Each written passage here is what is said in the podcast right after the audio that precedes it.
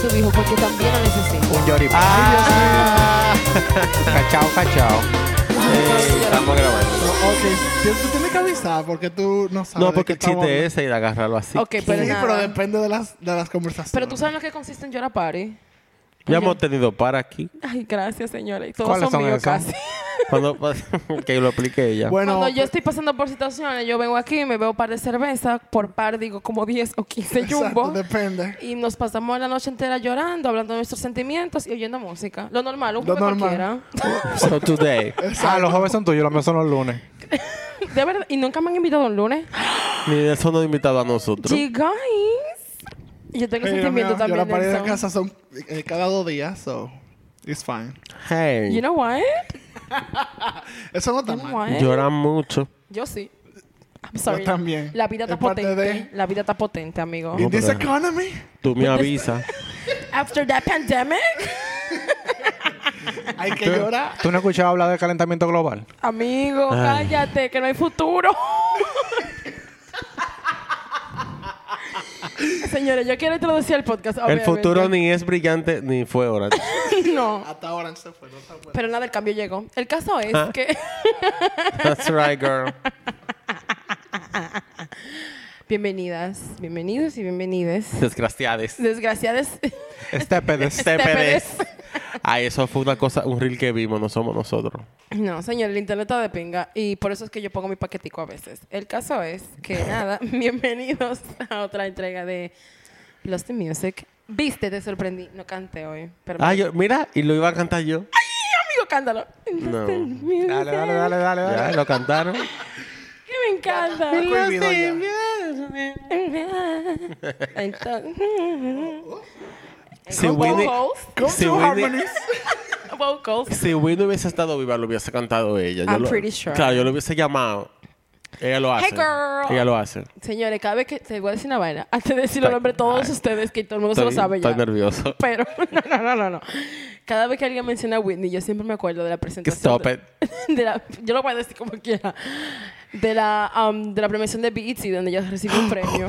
Pájaro, mira, no hay una cosa más graciosa en el internet que esa maldita... Pues en el fondo da pena. Porque en el fondo da pena porque ella está súper... Ella está endrogadísima. ella está súper arrebatada. que es súper sudada. Claro, barata- hermoso, Ah, sí. brilloso.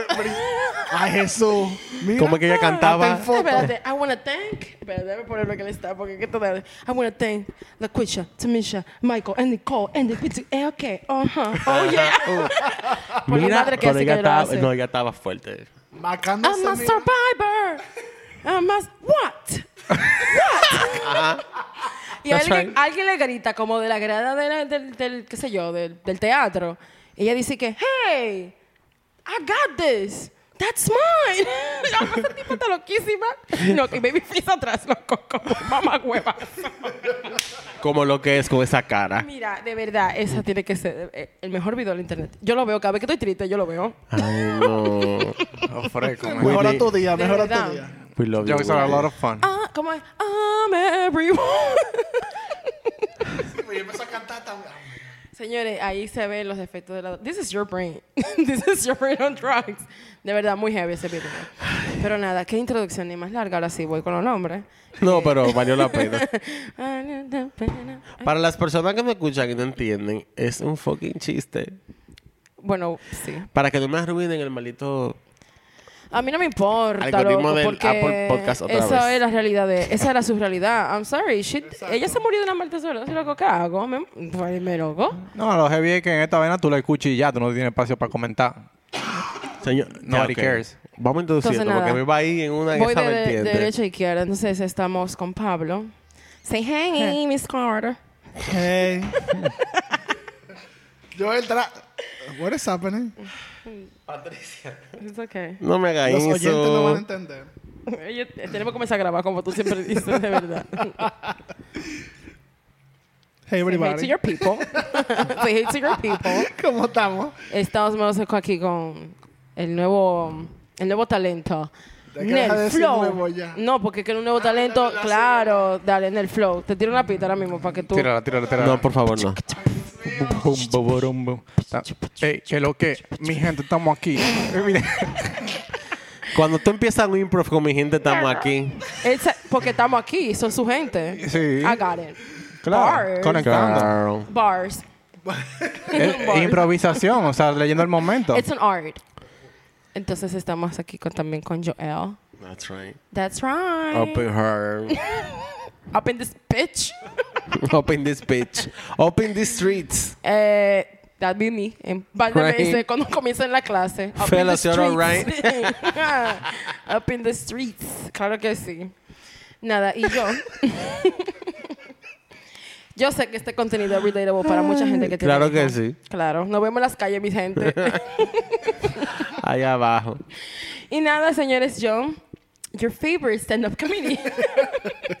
Y yo, tempo. ¿Ustedes se acuerdan de eso? cállate, cállate ya. Ay, y yo vine de que live hoy. Tú sabes. Gracias a Dios. que tuvo un buen almuerzo hoy. y lo que viene. Eso no es para lo que viene. Tiene que nada. echarle el picantico ese. Eh, eh, nada, Nelson no tiene un tema hoy. eh, Que sí, no. que nos tiene un tema. No, sí, claro que sí. Estamos ready. Dale. Entonces, Yo siempre estoy esperando. Yo te iba a decir, what the hell are we trying to save? que ya es el podcast. Gracias, nos vemos. Señores, eso era todo. Pero nada, tírala atrás. Ah, ok. Antes que, antes que nada, me gustaría que traten de usar su imagina- imaginación para ubicar lo que les voy a contar El como en el, en el tiempo. Si, si no tienen buena imaginación, tal vez lo que ven en Stranger Things les puede ayudar porque es sobre una historia contada en los 80 Ah, ok. y es bueno que se ubiquen para Epa. que... En los 80 en Gringolandia. Entonces, como estuvimos hablando sobre el tema de la historia de Kurt Cobain, No, yo pensé que él iba a empezar como tú yendo, pero no, está bien. Él casi no tuyo, pero después le arregló un chiste. No, no, no, nada que ver con ustedes. Para que se ubiquen lo que ven en televisión y todo lo demás. Mira eso. más. Yo Si yo tienes otra vez. algo que decirme, Te estoy dímelo en la diciendo. cara. ¿Quiénes fueron al concierto? ¿De quién? De Ferreira. Yo no. Ya. Chiri- Pero ¿por Biri, qué biri, te- Oye, Chiri Chiri Batman, eso no es I'm Story. sorry. I'm so- I put my style and everything. Ya, re- reagrupen. Como estuvimos Estoy, hablando... estoy- estoy llegando a los pensamientos, dale. Ok, como estuvimos hablando sobre la historia de Kurt Cobain, me pareció importante aprovechar que el tema está fresco para contar sobre una banda que pudo haberlo hecho primero, pero aparentemente no era como el momento correcto. Además de que tal vez los integrantes no estaban como preparados para algo tan grande como que le pasó a Kurt Cobain. La banda a la que me refiero se llama The Replacement, un grupo de jóvenes que tuvieron un talento excepcional y se puede decir que tuvieron todas las oportunidades de cual- que cualquier persona en el mundo de la música quisiera tener.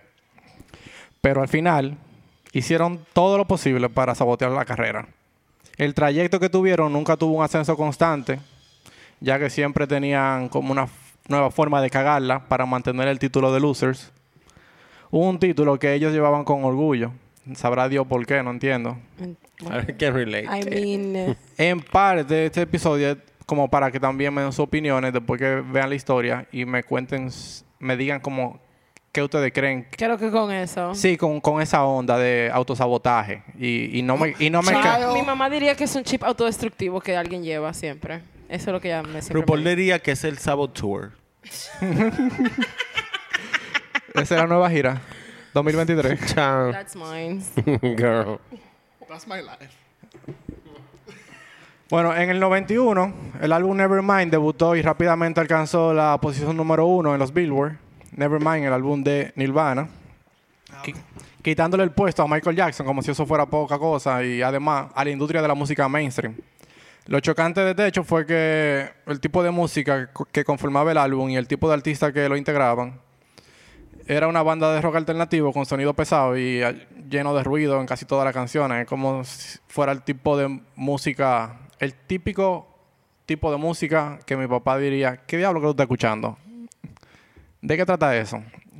Porque no, en verdad como que no entienden la crianza de uno y, y la conexión. Es como no, no entiende la simbología para nosotros. Eh, se podría decir que ese estilo de música pertenece a bandas que fueron catalogadas como punk rock a inicios de los 80. Estas bandas formadas por jóvenes que en su adolescencia no entendían por qué los músicos más populares parecían venir como de una realidad tan diferente a la que ellos estaban viviendo. Casi como si fuera un universo paralelo. Cuando digo bandas populares me refiero a The Beatles, Rolling Stones, Yes, Phil Collins, etc. Estos eran los nombres que siempre... Los clásicos full que se repetían en la noticia, en todos los medios, tiendas de música y los que recibían todos los premios. Lo, algo que sucedía era como que entre los 60 y los 70 hubo como una pausa en la música convencional, como que lo que habían alcanzado la fama mantuvieron esas posiciones durante una década más, no permitían como que otros nombres surgieran y ¿Puedes repetir el periodo que me, me entretuve? La- me refiero a que esas bandas que fueron tan populares, The Beatles, Rolling Stones, Yes, Pink Floyd, todos esos nombres, empezaron en los 60, pero mantuvieron esas posiciones de mejores artistas del mundo como por, Por- casi 20 años. Sí, por Yes. décadas. That's true. Hay muchísima otra música que surgió entre los 70 y los 80 que No siempre tanto, tuvieron en un segundo plano, como si no fuera tan importante. Y eran bandas muy buenas que estaban innovando. Lo que pasa es que fue un proceso de transición, igualmente como tú no vas a saber de las bandas de los 50 o de principios de los 60. Eh, Lo que estos jóvenes tenían en común es que vivían en regiones de Estados Unidos que nosotros no vacacionaríamos, ciudades que no tenían mucho que ofrecer para los jóvenes que soñaban con una vida de felicidad mientras estaban viviendo una pesadilla. Todo esto era una época donde los Estados Unidos estaba como arropado por una cultura ultraconformista, conservadora y republicana.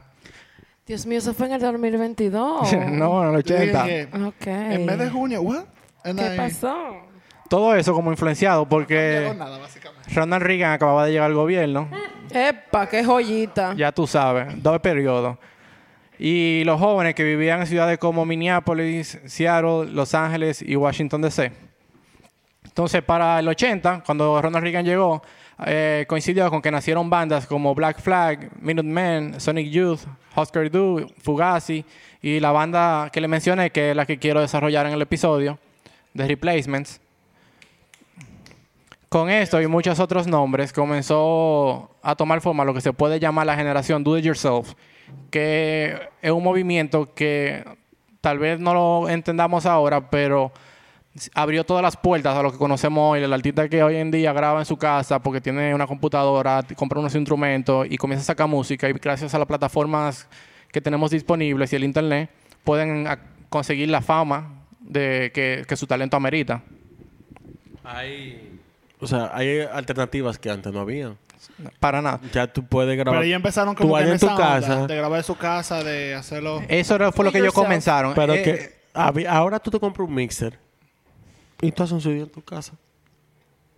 Voy para allá. ¿Cómo tú Claro. tienes que grabar los de embauceros? En su casa. En esa época todo dependía de disqueras. Eso era como lo que tú veías, la imagen. Tú tienes que conseguir que una disquera crea en ti y te filme. Y a partir de ahí tú puedes comenzar a vender discos. Y que te vaquee porque Claro. es físico. Entonces, estos jóvenes que estaban inspirados en la época, en los artistas de la época hippie, de los 60, compraban instrumentos, aprendían a tocar los instrumentos ellos mismos, armaron bandas, soñaban con recibir la validación del discurso que ellos quiere- querían expresar a través de la música. Pero ¿qué diferencia había? Que a diferencia de la contracultura hippie, ellos estaban llenos de ira porque la sociedad no estaba como dispuesta a tolerar otro movimiento progre. Y como les contaba anteriormente, el estilo de vida conservador se había vuelto mucho más radical. Por ende, la contracultura tendría que estar al mismo nivel de radicalismo. Como leí en el libro que aprendí sobre este movimiento, era como si fuera una batalla con una estrategia de cuerpo a cuerpo, cuando la guerra ya era nuclear. El movimiento Do It Yourself nace porque para esa fecha la disquera, emisora y televisión estaban controladas por compañías de inversión, ya como una nueva etapa de la economía estadounidense, y quedaban espacios quedaban espacios de exposición que se atreverían, y no quedaban espacios de exposición que se atreverían a experimentar con nuevas propuestas. Ya todo esto también dentro de un marco de que las bandas que ya eran famosas habían alcanzado tanto nivel que tocaban en estadios de béisbol, estadios de fútbol y cada vez que hacían un concierto era, como dice, multitud- multitudinario. Pues esta Era para gente, la masa, era, era de mucha gente. ellos decían que hay que buscar más bandas, artistas que logren esto. No podemos estar inventando con gente que nada más llenen bares y teatro. No es suficiente para la inversión. De Están dinero. buscando su dinero, exacto. Por lo tanto, el movimiento de Do Yourself estaba conformado, no estaba conformado solo por la banda, porque no hubiera sido suficiente. También eh, el público apoyaba muchísimo a través de una estructura pequeña, pero muy fuerte, que integraba los canales de cable local. Los fanzines, que eran revistas que el mismo público creaba, eran como ediciones donde buscaban a alguien que diseñaba, ponían noticias sobre la escena local, fotocopiaban muchísimo y las repartían en la calle.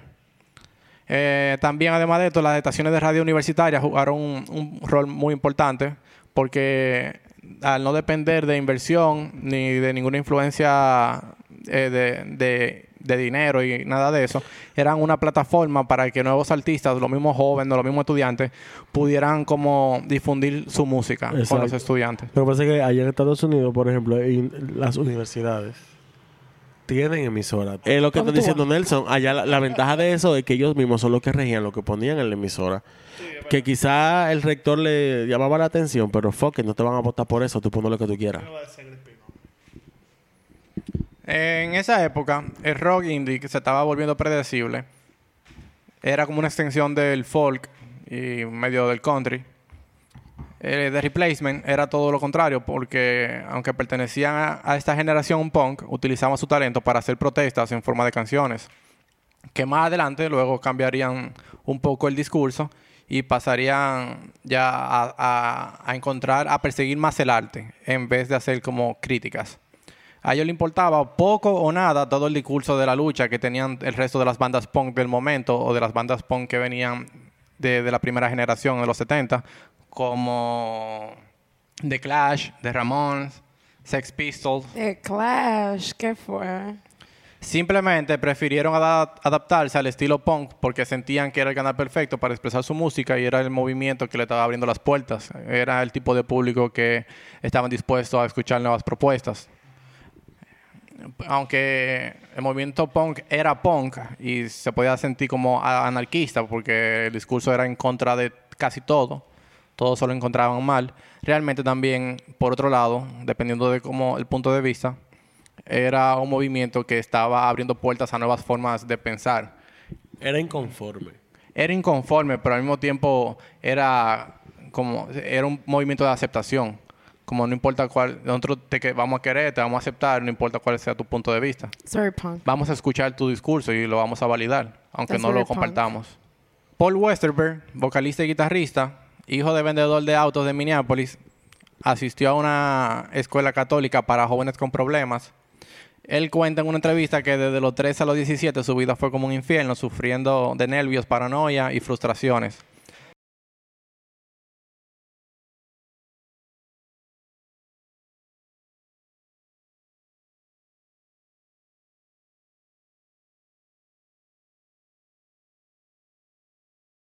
Westerberg tuvo su acercamiento a las drogas. A los 14 años consiguió una guitarra y se aprendió tres acordes básicos. ¿Pero de- a las drogas o a la música? En ese proceso que le mencioné de la, de la adolescencia, tuvo su acercamiento a las drogas. Habla claro. No, tuvo su acercamiento a las drogas en esa época, específicamente en esas ciudades donde se movi- donde estaba creciendo el movimiento punk. Eran ciudades donde eran como eh, trash people, era como que no era White trash. por White su trash. nombre. Claro, entonces. Como le decía, en su adolescencia ya West- Westerberg tuvo su acercamiento a las drogas, porque así era simplemente la adolescencia en Estados Unidos donde él estaba viviendo. A los 14 años consiguió una guitarra y se aprendió tres acordes básicos que resultaron ser parte de lo que él llama como una epifanía, porque un día viendo televisión la banda Raspberries tocó una canción que utilizaba solamente tres acordes que eran lo mismo que él se había aprendido. Él lo practicó y de aquí dijo, oye, pero ¿Yo rock- puedo hacer eso? ¿Qué no es tan difícil. Un poco más viejo decidió abandonar la escuela donde estaba y armar una banda de covers para mantenerse. Consiguió un trabajo como conserje en la oficina del senador de la ciudad. Desde Ya tú donde, sabes. sí, desde donde comenzaría a escribir canciones en su tiempo libre. O sea, él limpiaba al gobernador y después iba con su guitarrita. Él, es- Punk. Es- exacto. Él escribía las canciones desde la oficina de- del senador. Y usualmente las canciones, algunas veces cuando escribía las canciones, como que le ponía notas. Y algunas decían como escrito desde la oficina del senador. That's so Ah, cool. pero bien, eso está heavy. Un Ay, que no le importaba ni mierda. Él sentaba ahí a Me encantan los detalles que marcan la diferencia. I like him already. Eh, esos detalles, esas notas que él ponía, yo le voy a contar algunas otras más que salen adelante. Y, y son, son graciosas, como tú dices, le dan como otro toque porque lo hacen más personal todo. Por otro lado, tenemos a Bob Simpson, que era el guitarrista principal, que ya con 19 años escapó de Yubi, mientras... espérate, espérate, fréname ese Dale, pico ahí, espérate. Dale para atrás. DJ, párame esa pista, espérate, espérate. ¿Se escapó de dónde? de Yubi. De la I chirola. love it here. De la, es de la chirola. la Chirola Junior. La chirola junior, literalmente. La chirorita. Exacto. Él se escapó. Sí, le dio banda esa vaina. Ah, ok. Esto me acuerda mucho a Kurt Cobain escapándose de su fucking rehab logo. Lo pensé loco ahora mismo. Eh, Hey, it eh, tracks. es la misma, es la misma generación. Es lo que te digo, me da mucha risa como estos tigres se volaban de los sitios y nadie se daba cuenta como... Where's the security, though? Mientras estuvo internado ahí, él aprendió a tocar la guitarra con los otros jóvenes que estaban internados. El Internado no, preso. pres, bien pres. Gracias. Al volver a casa se encontró con que su hermano Tommy, de 11 años, ya estaba dando carpeta y cogiendo la calle, por lo que decidió conseguirle un bajo para mantenerlo como enfocado en algo y así comenzaron a practicar juntos en el sótano de la casa. Yo que iba a decir por lo que se puso a meter con él. de que no que en lo que yo estoy. Seguramente se metieron juntos porque ya Tommy con 11 años estaba metiendo. Habló Tommy, Tommy. Obviamente. Wow. Yo lo pensé que iba a íbamos a llegar ahí. Si no es droga o muerte, aquí no hay podcast. ¿Qué te pasa? Ey, no, que conste que Jeff no tuvo droga ni Drexler tampoco. Pero hubo muerte. Anda.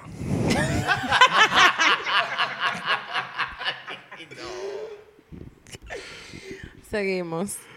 Al poco tiempo conocieron a Chris Mars, que- baterista, quien también había abandonado la escuela, la escuela a los 16 años. También estaba desorientado mientras vivía una vida rodeado de drogas, mucho tiempo de ocio. Hashtag punk. I love these people. De verdad. Los hermanos Stinson y Mars comenzaron a reunirse a llamear en el sótano de la casa. Un día, mientras Westerberg volvía del trabajo a la casa, escuchó el ruido que salía hasta la calle. Y cuando eso la banda estaba ensayando, y le gustó mucho, así que se paró como a escuchar el ensayo desde afuera, sin saber quién eran los que estaban tocando. Todos los días se paraba un rato a escuchar la música, y porque disfrutaba como la esencia. Él lo decía después en una entrevista que se escuchaba muy crudo todavía, como se notaba que eran como novatos, pero ah, como el feeling estaba ahí. el feeling estaba ahí, había algo y él quería como que tenía ganas de formar parte de eso. No pasó mucho tiempo para que la banda conociera a Westerberg, después que ellos fueron a verlo a él cantar con su banda de covers, donde él cantaba canciones más tradicionales de rock. Eh, aquí, en ese entonces, él buscó la manera de que la banda lo metiera como vocalista, porque lo, primero lo entraron, luego lo sacaron, porque como que no le gustaba el flow, pusieron otra gente, y él hizo su, Maruña. su marrulla, le dijo una vaina al vocalista, de que, que los tigres no, no, no- tú no le caes bien a los tigres, yo no sé qué tú haces ahí, yo si fuera tú me voy. Los muchachos están diciendo que tú no eres nada. Loco, yo no te voy, no, no digas que yo te dije, pero ellos me dijeron que en verdad tu onda, como que fulano tú le caes mal, entonces no estamos en eso. Así Era mismo. Volver, que yo me imagino. Sí, fue así mismo. Sabemos, todo el mundo conoce gente así. Básicamente, después de ahí, los ensayos que tenían a cada rato era una excusa como para juntarse, a usar drogas y a, y a beber cerveza. Al poco ¿No eran tiempo... teenagers esta gente? Sí, eran teenagers todavía. Ah, tenían- muy bien. O sea, en ese entonces... It's punk. It's punk. En ese entonces, Tommy tenía 12 años. Tommy, el, el bajista. It's punk, espérate, no espérate. Dale para atrás, tenía 12 años. Sí, el bajista tenía 12 años, era el más joven de todos. O sea, había una diferencia realmente grande porque ya Tú los... dices. ¿Dónde era esto otra vez? This is- Milwaukee. En This is Minnesota. given. En This is Minnesota. given. Everything. It's giving child abuse. El que, En Minnesota el que tenía no está 12 años. familiarizado con un poco de las regiones de Estados Unidos, de Midwest, siempre ha sido como un poco una, un área Sí. olvidada donde outside no hay mucho que outside of hacer. the box. Mama, that's garbage. En Minnesota. Wow, 12, ya. Seguimos. Ahorita no está escuchando a alguien, pero tú sabes, morir. No creo. Ellos ensayaban canciones clásicas de rock, eh, de las leyendas, eh, y al poco tiempo pasaron a cambiar su uso musical, ya que habían comenzado a escuchar este nuevo movimiento. Eh, pasaron de, de las influencias tradicionales como Yes y Aerosmith a la primera generación del punk británico, como les mencioné, The Clash, Sex Pistols y The Damned. Hey, seis pesos. Cambiaron su apariencia también de adolescente hippie, donde eran como, tú sabes, cabello largo y siempre como laid back, a- para raparse la cabeza y pronto también dieron con el nombre de la banda. Un nombre que dejaba dicho ya de por sí lo que ellos querían decir, que era como que ellos nunca serían el actor principal. Un hombre que lo clasificaba también con un estatus social medio secundario, como ellos se sentían siendo ¿Verdad? Midwesterns. Eso está genial. Es como, yo nada más quiero quejarme. Y el que quiere escuchar Yo la queja. dar exactamente. A Celia Anarquía. A Celia No me Banks. compares de Replacements con Celia Banks, por favor. No estamos comparando, simplemente no, no. que es el mismo feeling. Es un feeling. No estoy hablando... No, jamás. Ni muerta. En mayo del 80, Westerberg se reúne con Peter Jesperson, que era manager de la tienda de discos más importante de Minneapolis y era cofundador también de un nuevo sello disquero independiente que se llamó Twin Tone. Para entregarle un demo con cuatro canciones, con la idea de que le consiga un espacio en un club local que Jesperson como que pichaba discos para que le dejaran tocar. Al momento que Jesperson puso el cassette, Westerberg salió corriendo sin saber que Jesperson, al escuchar la primera canción, le daría rewind para escucharla una y otra vez. Al día siguiente, Jesperson llama a Westerberg y le preguntó, entonces, ¿ustedes quieren grabar un sencillo o quieren un álbum? Eh, Qué duro. Este tipo quedó sorprendido porque ellos apenas habían tocado como dos veces nada más. Y Grabaron ese demo y entonces de repente ya tienen como este contrato para va, como esta oferta de contrato.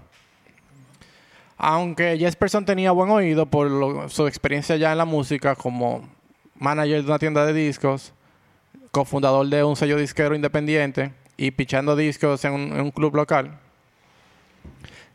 El otro fundador del sello, que era más metódico y enfocado en la música clásica, quería conocer la banda para ver qué tipo de jóvenes eran. Era como la mente calculadora o la- el de los negocios de- de- del sello El contraste. quería asegurarse de que no fueran a ser unos chicos problemáticos y que pudieran seguir como ciertas reglas y Psych. procesos para ver si realmente había una carrera ahí. Aquí comienzo. No, no, no le digan mucho, pero ellos son un desastre.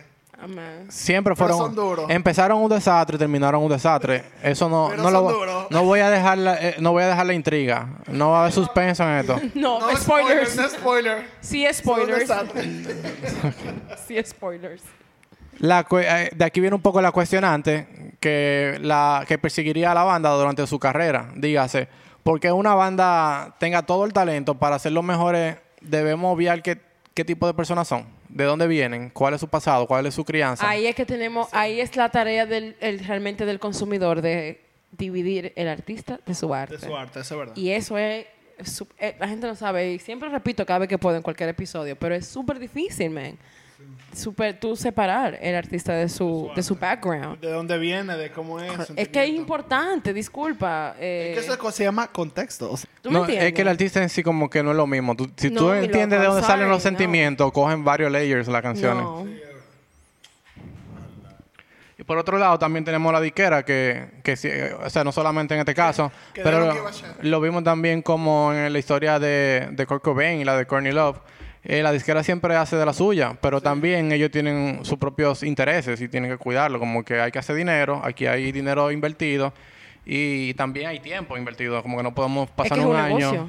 No, pasamos- pa- no podemos pasar un año invirtiendo tiempo y dinero en una En gente estos que lo va a carajitos. destrozar. Literalmente, que tocar eso estoy diciendo que al final el pana de la, de la tienda de Dico, hubo uno que... El dueño musical. vio, vio el arte, vio las vainas, que sé cuánto, pero fue el otro que le dijo de que, espérate. Es que bueno tener un ¿Cómo contraste. ve? Porque si no, tú te Porque si no, dime, tú vas a dar cuarto al aire y después Desgranado. averiguamos. Cuando no es así, cuando sabemos que The Replacement estaban pasando por un momento, more. Siempre.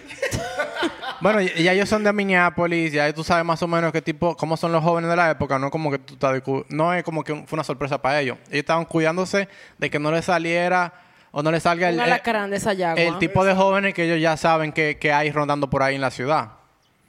Además que ya la música hablaba por sí sola de ellos. Sí, eh, sí, eh, era super punk, vaina, ya saben que lo que es. ¿Por dónde, ¿Por dónde va la movida? Por otro, por un lado, era obvio que Jesperson era un creyente de la banda. Muchas veces fue el apoyo y el entusiasmo necesario cuando ellos se sentían como desencantados con, con la primera etapa del proceso. Entonces, la primera presentación sería un evento que se organizó en una iglesia. Ellos consiguieron como que un espacio ahí para tocar. Bob, el guitarrista, se había roto una pierna, que se había caído de una mata, ya tú sabes. Estaba mangando mango.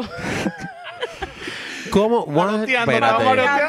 Eh, eso es contexto, no, no le dimos mucha vuelta a eso. Bob Exacto. estaba maroteando y se, Y se cayó, se rompió se una rompió. pata y no podía tocar. The Así Whites. que la banda. se Mami, preparó- mírame, mírame, me encaramé. Espérate, espérate, que a mí me gusta como él dice pata y no pierna, por favor. I mean, did he lie? Ellos se prepararon como para que la presentación nada más sea de, de tres personas: el guitarrista, un guitarrista, un bajista y el baterista. Pero, dada la situación y la primera vez que iban a tocar en algo organizado con Jesperson, estaban como súper nerviosos y comenzaron a beber de temprano. Y lo, Un pregame. Ellos solo al final. combinaron con alguna pastilla, le pusieron la cherry al humo. Y cuando les- uno de los staff del evento sintió el tufo, lo botaron a todito de la iglesia. Y no pudieron tocar. A todo esto en la iglesia. Gloria a Dios. Después de eso, eh, consiguieron como algunas presentaciones más en otros bares. Pero el público en esas presentaciones como que no le ponía nada de atención. A la verdad es que todavía eran muy novatos y estaban como que aprendiendo a tocar los instrumentos, aprendiendo a escribir. Y para cuando ellos terminaban de tocar, como que el público nada más, nada más se escuchaba el murmullo de las conversaciones del público. Y por otro lado, los aplausos como exagerados de Jesperson, que sí como que era fiel creyente, a believer. Ay, hombre, qué El fan bello. número uno, qué El que, el que hablaba en lengua. Ese era él. Para, La Jasper. No me hagas. para, para ese entonces fue que Jesperson fue elegido entonces como manager, aparte de que era co- copropietario del sello, lo eligieron para que sea su representante. Y también sería quien pasaría a ser como un mentor que le empujaba a escuchar nueva música, ya que él tenía una colección grandísima en su casa. Por ejemplo, Bob odiaba The Beatles hasta que un día Jesperson le hizo escuchar el álbum Revolver. Dime tú. De aquí, Stinson se fue a su casa y comenzó a tocar todas las canciones del álbum, él tocando el bajo y tocando la guitarra. Dime Eh, tú. O sea, la- Solamente diré ese comentario. Dime tú. ¿Cómo no? eh, Westerbork y Stinson se, fueron los que se convertirían como el estudiante más atento de, de música, de lo que todo lo que Jesperson recomendaba. Ya para el octubre del 80, la banda comenzó a grabar el primer álbum. Eh, esta banda es, es- es punk, right? Sí. A punk band. Ok, perfecto. Y ya estamos en los 80. Y el punk, espérate, el punk sale de, ¿de qué año? ¿70, 60, 60, En los 70, en los 70 comenzó en Gran El- Bretaña. Ok, que con hay- The Clash, The Clash, The, The Sex Damned, Pistols. Sex eh, Pistols. Acuérdate, acuérdate del episodio de Joy Division. Bueno, Pero et- y esta gente son Estados Unidos, porque Sex Pistols estamos hablando de Europa ahora mismo. ajá. Cabe Ah, pues son los destacar- precursores del Acuérdate- punk acuérdate en de- Estados acuérdate de- Unidos. acuérdate de no, Joy no, para Division. nada. Ah, Eh, en, ok. Estados Unidos no había punk todavía. A lo que me refiero. El punk comenzó en Gran Bretaña, aunque se dice que comenzó en Perú. El Pipo. I love it. Esto es un tema. Estoy aquí para eso. I'm here for Hay una banda de, hay una banda de músicos en Perú que antes de, Hasta eso nos quitaron. que antes de, de- de Clash y todo eso, comenzó a tocar como que punk sin, sin definirlo como punk. Fue la primera banda que comenzó a tocar súper rápido, con poco acordes. No, no, pero es como la salsa. Pero lo que me refiero La es- salsa existía hasta que Johnny Pacheco dijo que esto era salsa. Estaba ahí, Perfectamente. pero no se definía como tal. Ahora me re- a lo que me refiero es, estamos hablando que The Clash, The Sex Pistols, toda esa gente, Europa. Estamos, podemos decir entonces que The Replacements podrían ser los, los precursores del punk en Estados Unidos. Ellos no fueron primeros ni fueron los, los que lideraron el movimiento. Ok, a eso, esa era mi Eh, pregunta. no, bien, hay que destacar eso porque realmente Claro. ya habían otras bandas que tenían mucho más posición dentro del movimiento. Ok. Yo elegí esta banda para hablar porque me gustó la They're historia. dramatic.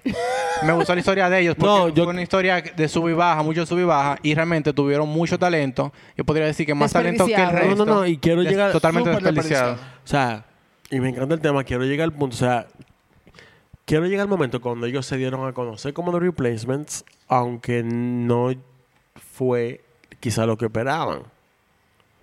¿Cuál Una que tú vaina quieres bien decir? Nirvana. Una vaina nirvana. Exacto. Estamos haciendo la música porque queremos, pero no es que estamos buscando peganos. Ya Va a llegar ahí, estamos en el primer álbum todavía, más adelante, cuando ellos sacan ya para el tercer álbum, las cosas cambian completamente. El, el tercer álbum fue un, un cambio del cielo a la tierra.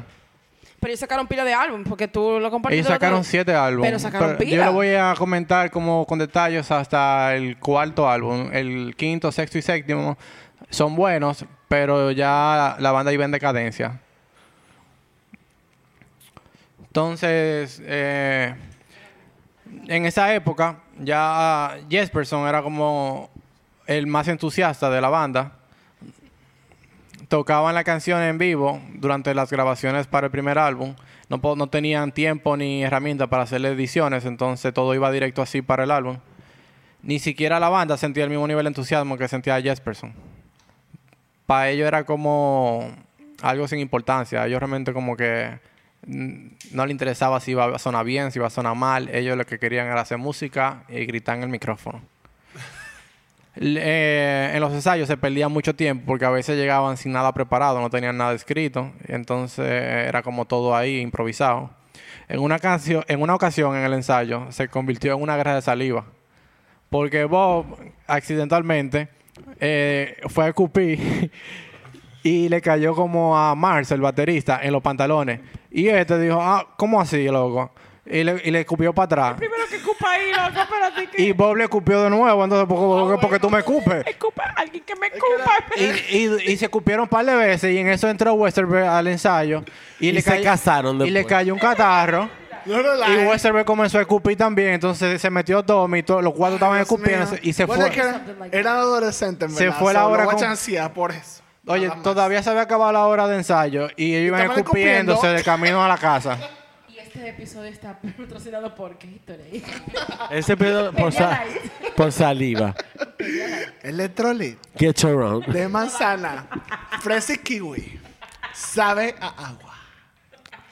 Eh, aunque Westerberg estaba tratando de escribir desde hace ya un tiempo, incluso desde antes de, in- de integrarse a la banda, eh, ahora ya en el primer álbum estaba comenzando como a aprender ciertas reglas para darle estructura a las canciones.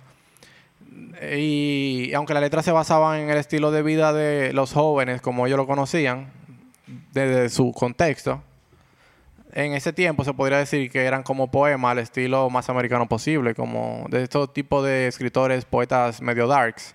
No te voy a escribir sobre el amor, eh, el amor Alan Poe, marica. exacto, ideal ni La nada de eso. estoy harto. Te voy a escribir sobre lo mundano. Sobre un shooting en un mall.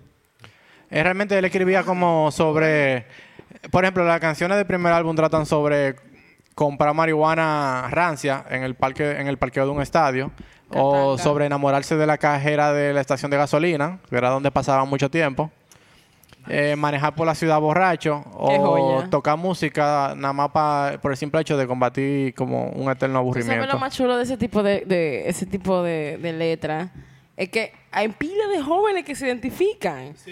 eso es. Eh, Porque yo no... eh, obviamente todo el mundo tiene su niche y vaina, pero hay pila de jóvenes que se- todavía ahora, en el 2022, se identifican con esa maldita vaina, loco. Y eso es lo que hace una banda temporal. Es que el punk no Eh, muere.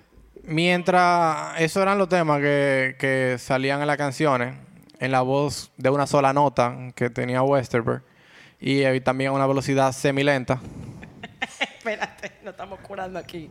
Porque cuando él dijo una sola nota, yo me quedé como que... Es que el tipo no podía cantar, ¿Ah? ¿verdad? Que no cantaban nada. Eso, tenía vocals. eso no importaba, porque dentro del movimiento, lo, lo tradicional del movimiento punk era como melodías punk muy rápida, intensa, grito activo. Que no era... Que no era y eh, statements tras statements. Era como... Sí, porque que No no, estamos, aquí no estamos buscando, ni estamos buscando arte, ni estamos buscando melodía, no estamos buscando armonía, nada. Aquí estamos buscando protestar. Y lo que hace la protesta, el sonido de la protesta es el grito. ¿Tú entiendes? Aquí no importa si tú sabes cantar o no. No entona, es que tú me oigas. Es que, exacto, pa- Exactamente. Tú le llegaste a esa vaina. Uh. Eh, durante estas Uh. grabaciones del primer álbum, eh, ellos tenían que pasarle como todas las notas a Jesperson para que la fuera archivando, Claro. como la parte ya administrativa El del juicioso. proceso. Y en esas notas se veían usualmente frases que Westerberg le dejaba como casi en consolación o, o en tripeo. Como algunas decían, te prometo que vamos a mejorar, te Ay, prometo que vamos a tomar clase. Esto es un power trash, no sirve para nada. Still, me encanta ese detalle que marca la diferencia. Because that's hashtag punk. Otra decía, la escribimos 20 minutos después que la grabamos. Eso está perísimo. O nosotros tampoco pensamos que es muy buena. A mí me encantaría, por ejemplo, si yo fuera de que súper fan de esa banda, de que tener de que un teacher que tenga toda esa nota escrita. Eso para mí sería genial. Merch, idea. merch, viene, viene cuarto ahí. Ay, creo que no me roben mi idea. no me roben mi idea. El álbum se lanzó para septiembre del 81 porque Twinton no tenía ni presupuesto para las impresiones del disco. Ya tú sabes. Qué maldita olla. El, el álbum se tituló... El álbum se tituló Sorry Ma, forgot to take out the trash. Que se traduce, lo siento mamá, se me olvidó sacar la basura. Ese Diego.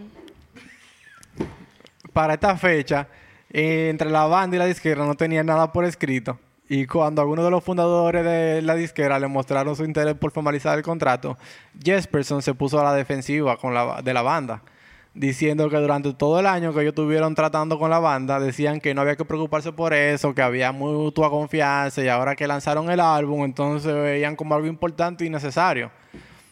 Básicamente, quería decir, dejar dicho que ahora Twinton tenía que dar el brazo a torcer. Y eso, que él estaba jugando como para los dos bandos en ese momento.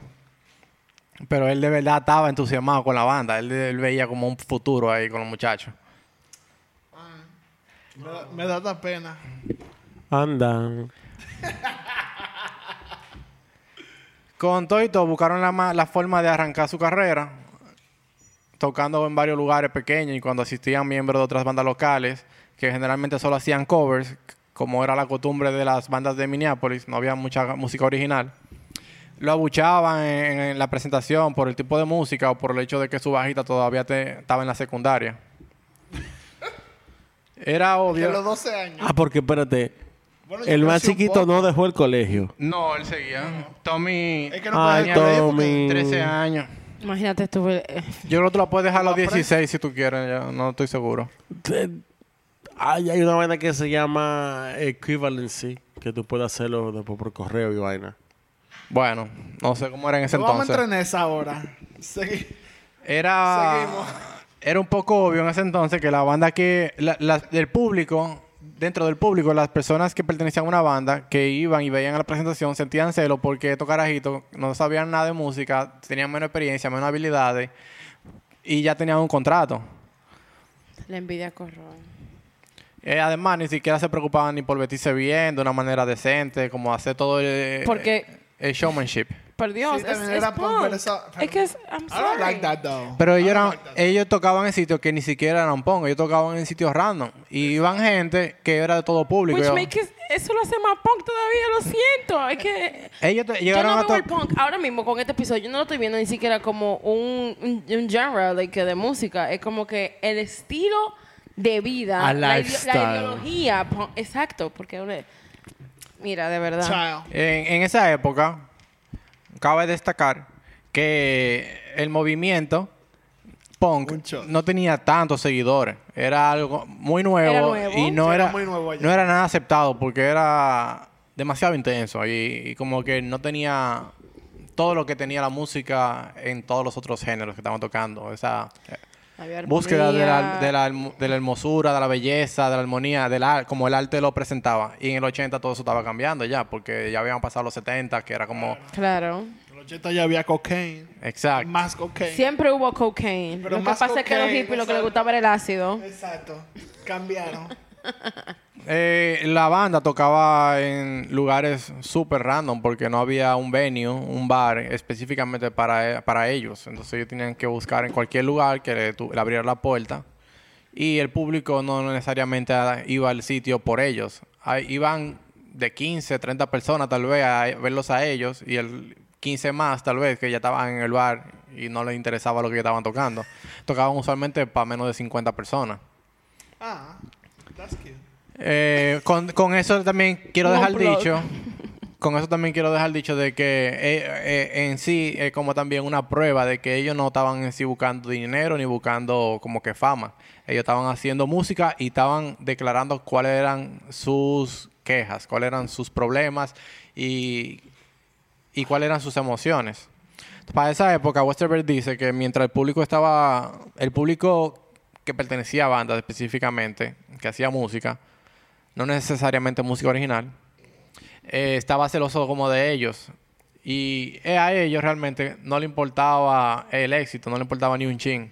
La banda simplemente quería hacer lo que le venga en gana cuando, cuando quisieran. Si lo que querían era beber, iban a beber. Y si querían sonar como una basura, iban a sonar como una basura.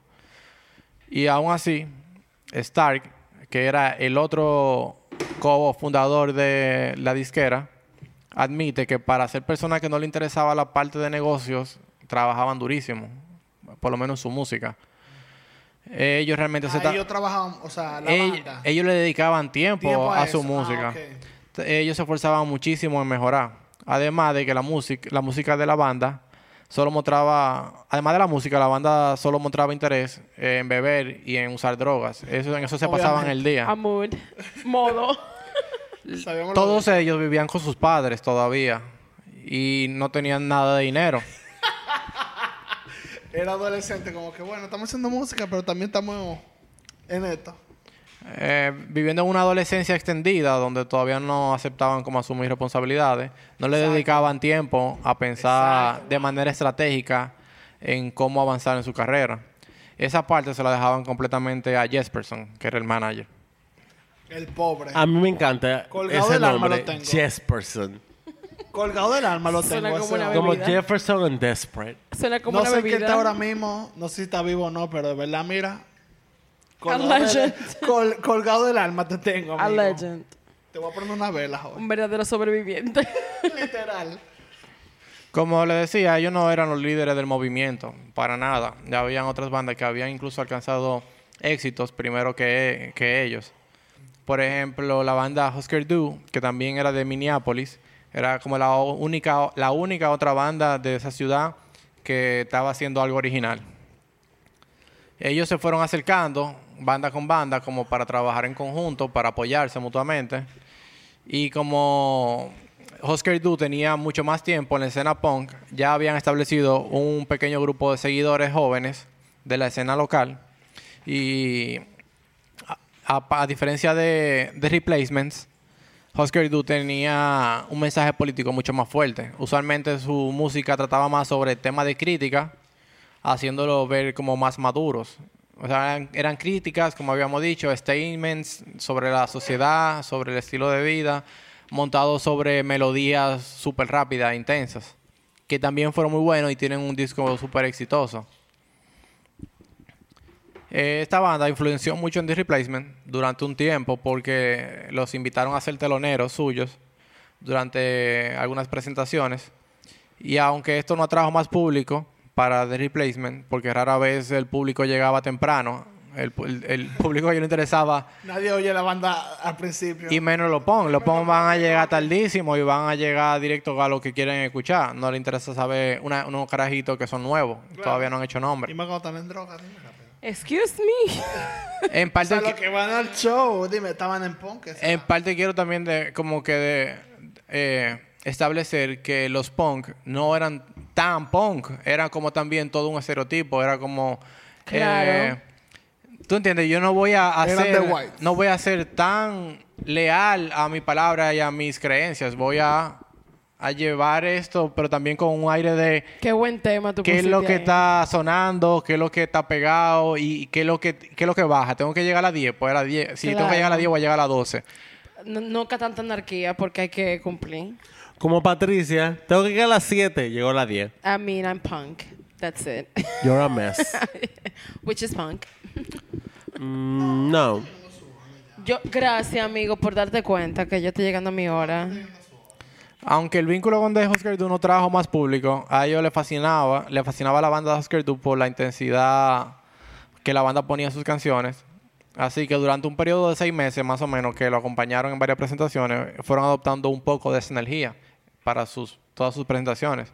El cantante, el cantante de Husker Du dijo en una entrevista que The Replacement de alguna forma fueron bendecidos porque grabaron un álbum y lo filmaron de inmediato, a diferencia de casi todas las bandas del movimiento que hacían muchas presentaciones, tocaban a cada rato, trabajaban también durante el día y ahorraban todo el dinero que podían para seguir invirtiendo en seguir haciendo más música, como que en poder mantenerse.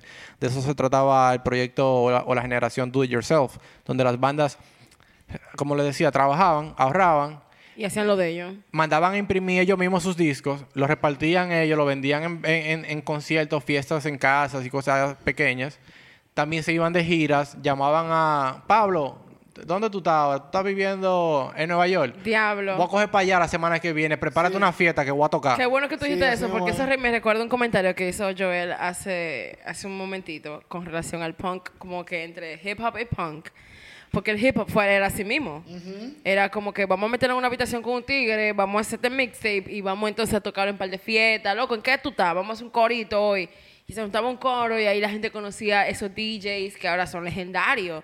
Y eso, qué sé yo, el liricista que ahora también son legendarios. Ese So, me andaba mucho con, that's cool, though. cuando hablamos de Joy También Division, por ejemplo. muy cool. Ellos empezaron así mismo. Era Esa que comparación. Hablando de, Yes. de Ah, gente... pero tú estás hablando ¿en qué de tú loco. estás? Y me paje De pa' coco. allá, como que esa era la onda. Claro, yo- tú vienes aquí, me- por ejemplo, tú y yo somos primos, tú vives en Santiago, yo vivo en Santo Domingo, tú vienes aquí de visita un fin de semana, yo te llevo a algo. algo local, tú te gusta, entonces tú te vas para allá y tú armas Y tú algo armas allá y tú invitas y gente. allá.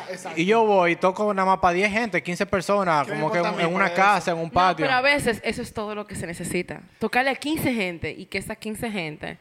Loco, la publicidad de boca a boca en la música es increíble, tú no te puedes imaginar. Pero entonces también tú conoces diga, a Patricia, que tú la conociste por un amigo tuyo. Patricia vive en Puerto Plata. Y tú Exacto. dices, Patricia también le gusta esta música. Coge para allá. Yo te voy a hablar con ella para que te organice. Ve para allá el día 30. Exacto. Y ella te van esperando. Y van a, ustedes van a tocar allá. Ella te va a recibir. Te van a poner, te van a conseguir habitaciones para dormir y todo lo demás. Tú No no te voy a decir la verdad, esa vaina me encanta. A mí también, es verdad. Era realmente creer en, en lo que tú estás haciendo sin esperar música, nada a en tu cambio. arte, exacto. Era como también un fin de semana, me voy de fin de semana para tal sitio y como voy a tripear por ahí. Pero que hacer- todavía hay mucha gente, por ejemplo, en la escena local hay mucha gente que hace eso aquí. Mucha gente que hace eso aquí todavía. Po- Podríamos decir que la escena local es punk, entonces. I don't know. Ah, let's not go with that. Pero vamos a seguir. Vamos, estamos en ese Again, otro tema. punk no es... Es que ya eso se ha establecido, eso lo, lo Eso es bueno la es que eso comenzó ahí y es ya la eso es algo normal hoy en día. Let's go with that. No, pero es que es verdad, es verdad.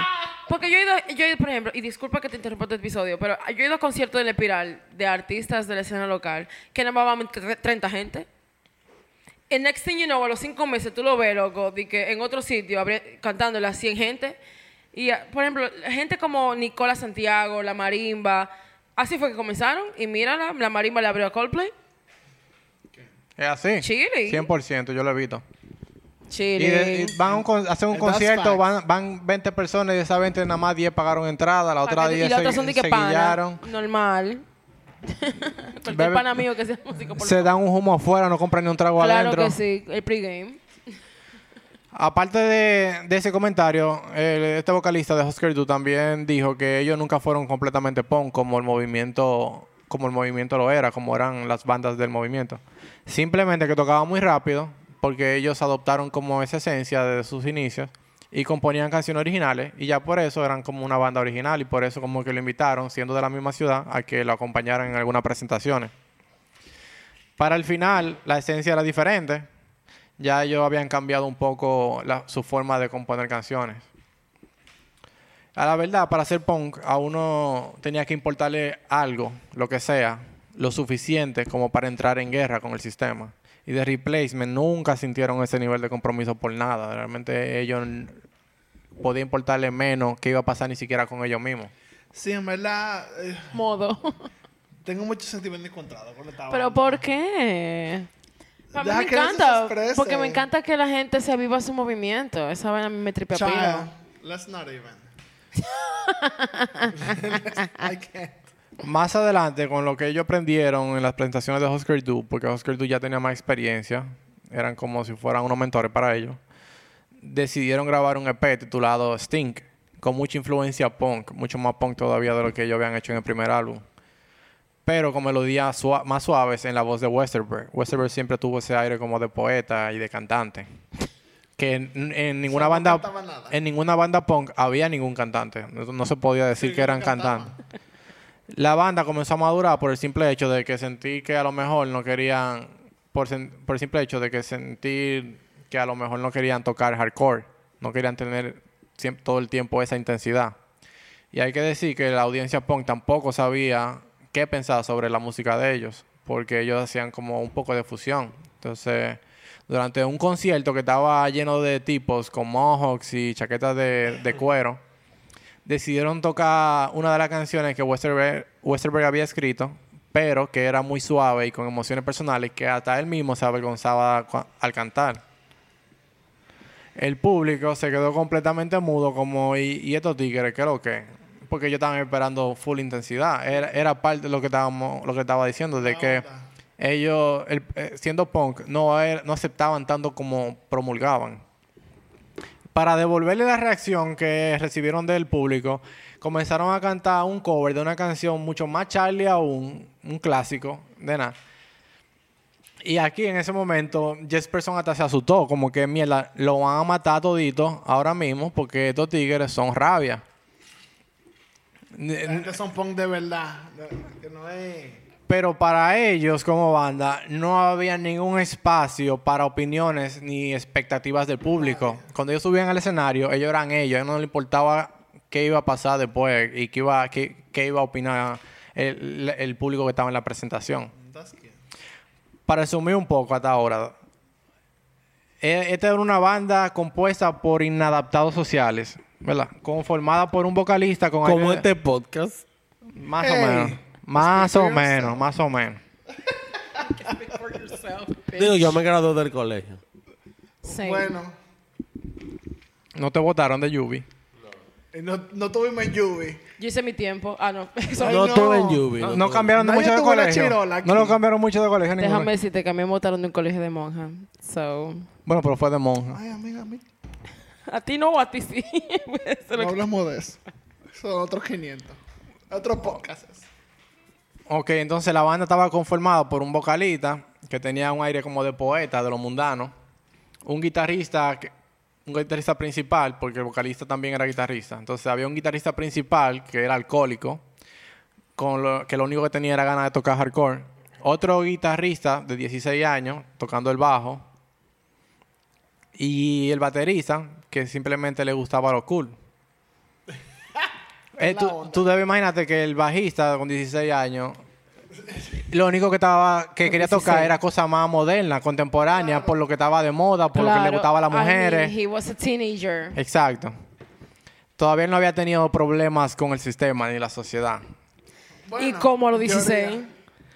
Básicamente, entre los miembros tampoco se sentían adaptados entre ellos mismos. Como, aunque se aceptaban mutuamente, Ahí fue que comenzó todo el herbedero después. ellos tenían sus propias diferencias. Y Westerberg, cuando escribía, tenía que tomarlos a todos en cuenta para, en cada canción, como ver que él tenía que pensar en si cada uno iba a aceptar lo que él estaba proponiendo. Él escribía y componía la canción. De la banda hacia afuera, tampoco eran incluidos dentro del movimiento punk, por ser muy suave y como alternativo. Entonces era como que no saben a dónde pertenecen, ni quién lo va a escuchar, ni a quién le va a gustar esto, pero lo estamos haciendo. Tampoco no lo dejaban sonar en la emisora por ser muy pesados. O sea, para los punk eran muy suaves, para los suaves eran muy pesados. Y el público que estaba ahí cuando ellos tocaban tampoco entendía qué era lo que estaba pasando porque estaban acostumbrados a bandas como Yes, Pink Floyd, Phil Collins, etcétera, etcétera, etcétera. Dentro de ese contexto, de que eran una banda que no encontraban posición ni sitio en ningún lugar, ni dentro de la misma banda, porque todos eran diferentes, ni con el movimiento donde ellos creían que pertenecían, ni con el público, ni con los ejecutivos del mundo de la música. Ellos estaban en- como repensando qué iban a hacer eh, para un segundo álbum. Entonces ya en octubre del 82 decidieron comenzar a grabar el segundo álbum que se iba a titular Hootenanny. Stark, que era el otro copropietario de la disquera, tenía un sistema de grabación instalado como en una van. Ese era el juicioso. Sí. Así que buscaron como un estudio de ensayo en los suburbios de Minnesota y con la van parqueada afuera y cables que llegaban hasta dentro del edificio, comenzaron las grabaciones. En esto utilizando un intercom para comunicarse entre la van y, y donde lo que ellos habían creado como un, un cuarto de ensayo. Eso está muy loco. Eh, que hizo de ingeniero de sonido, sentado en la van durante los tres meses que duró la grabación, comenzó a entender más de cerca ya las personalidades de, de los integrantes. Cómo eran ellos cuando estaban juntos, cómo- por qué se comportaban de cierta manera. Por ejemplo, Bob no podía grabar si no era con dos cervezas, pero si llegaba a seis cervezas tampoco podía grabar. También, también asumió un rol de responsabilidad y, e- ellos, para tripearlo un poco, le hacían, perder, le hacían perder el tiempo. Un día, por ejemplo, Bob y Mars decidieron cambiar instrumentos para una canción y cuando terminaron, Stark les dijo por intercom, ¿quieren venir a escuchar la, grabación o nos ahorramos el tiempo y lo hacemos de nuevo? Y ellos respondieron, no, primera canción, lado A. La mierda. Y así se fue para el álbum. La mierda. We don't fucking care. El álbum fue catalogado uno de los discos más aclamados por la crítica del movimiento, porque hay que especificar que el movimiento tenía sus propios críticos y los propios medios en los que creía, porque Claro. ya los otros medios eh, se enfocaban en los- las bandas que habíamos mencionado, que eran las bandas legendarias. Lo más popular. Entonces, habían ciertas plataformas que le ponían toda su atención a música emergente, nuevos estilos y experimentación. Las canciones ya no tratan de sonar como punk, pero como una mezcla de estilos, innovando con ideas donde cada miembro se pudiera sentir identificado. En parte, eso también fue gracias a Westerberg, que, siempre trató de tomarlos a todos en cuenta. Y esto se le puso bien difícil, ya que él era el compositor principal. Aunque esa dificultad lo llevó también a mejorar su proceso como artista, cada canción sonaba como un género distinto. También se muestra un lado de Westerberg más triste y sensible, con dudas y melancolía.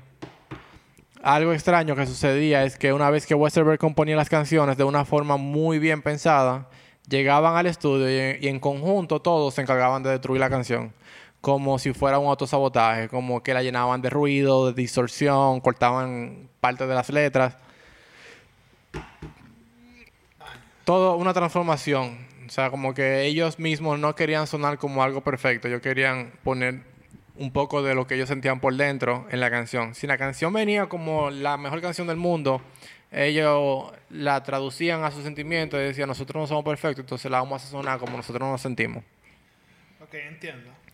Ese álbum llegó a más de 200 emisoras, que fue un, un gran salto como para lo que ellos habían logrado en el primer álbum, siendo todavía muy nuevos, como pinitos, e incluyendo también gracias eh, a las emisoras universitarias, como lo había mencionado, que fue una gran plataforma.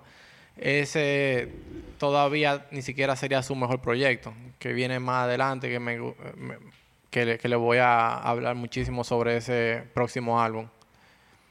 En ese momento, ya Westerberg sentía que no era tomado en serio y al mismo tiempo reconocía su propio talento. Era una dualidad que él llevaba adentro. Como que la banda cogía todo relajo. Él no era ningún santo tampoco, él se cogía todo a relajo.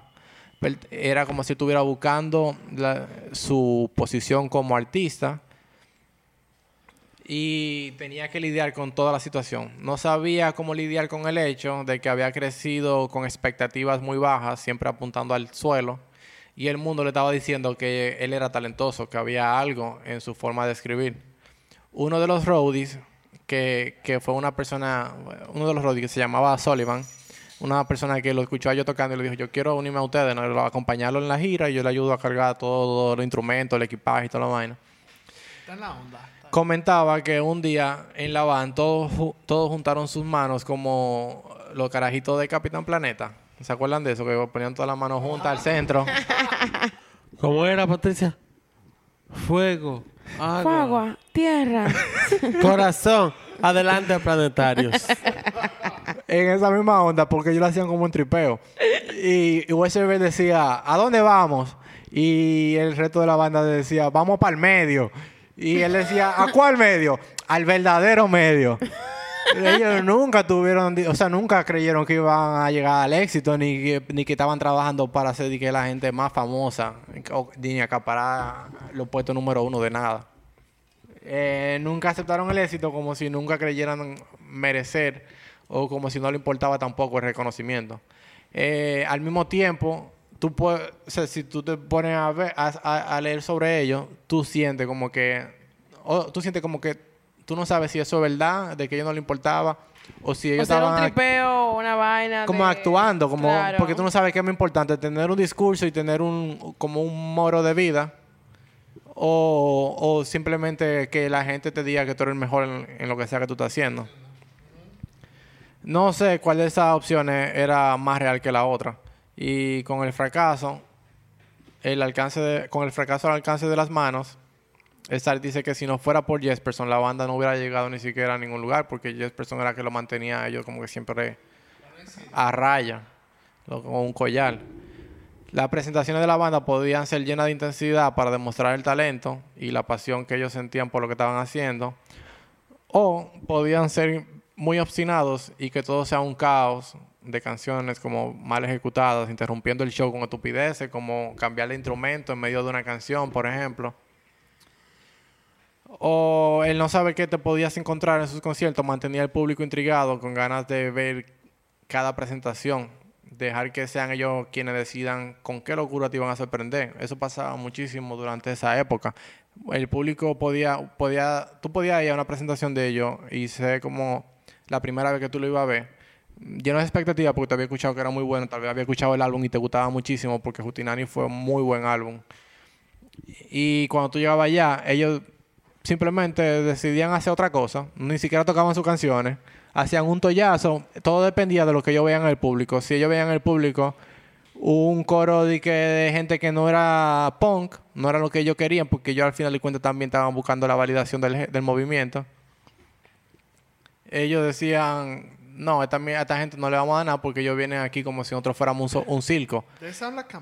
Y le, y le desbarataban el really concierto, cool. le hacían un disparate, tocaban malísimo, se emborrachaban más y, y la gente se iba decepcionado. Pero lo que sí sabían lo que, que- lo que estaban... Patricia. Respétame. ¿Eh? ¿Eh? Respétate tú primero. Eh, I am very punk.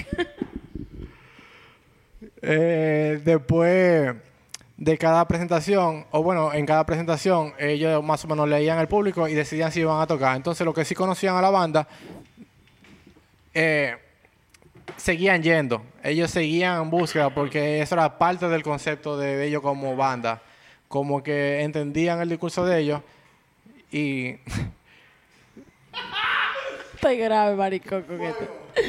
Y le daban, ya tú sabes, si, si el público era merecedor, ellos le daban como la mejor presentación que ellos iban a escuchar en su vida entera. Y de ahí, por eso que eh, ellos mismos se iban autovalidando con el público que ellos querían tener. Porque ellos sí realmente fueron buenísimos. Ellos tocaron muy buenos shows, muy buenos conciertos. Presencia escénica on point.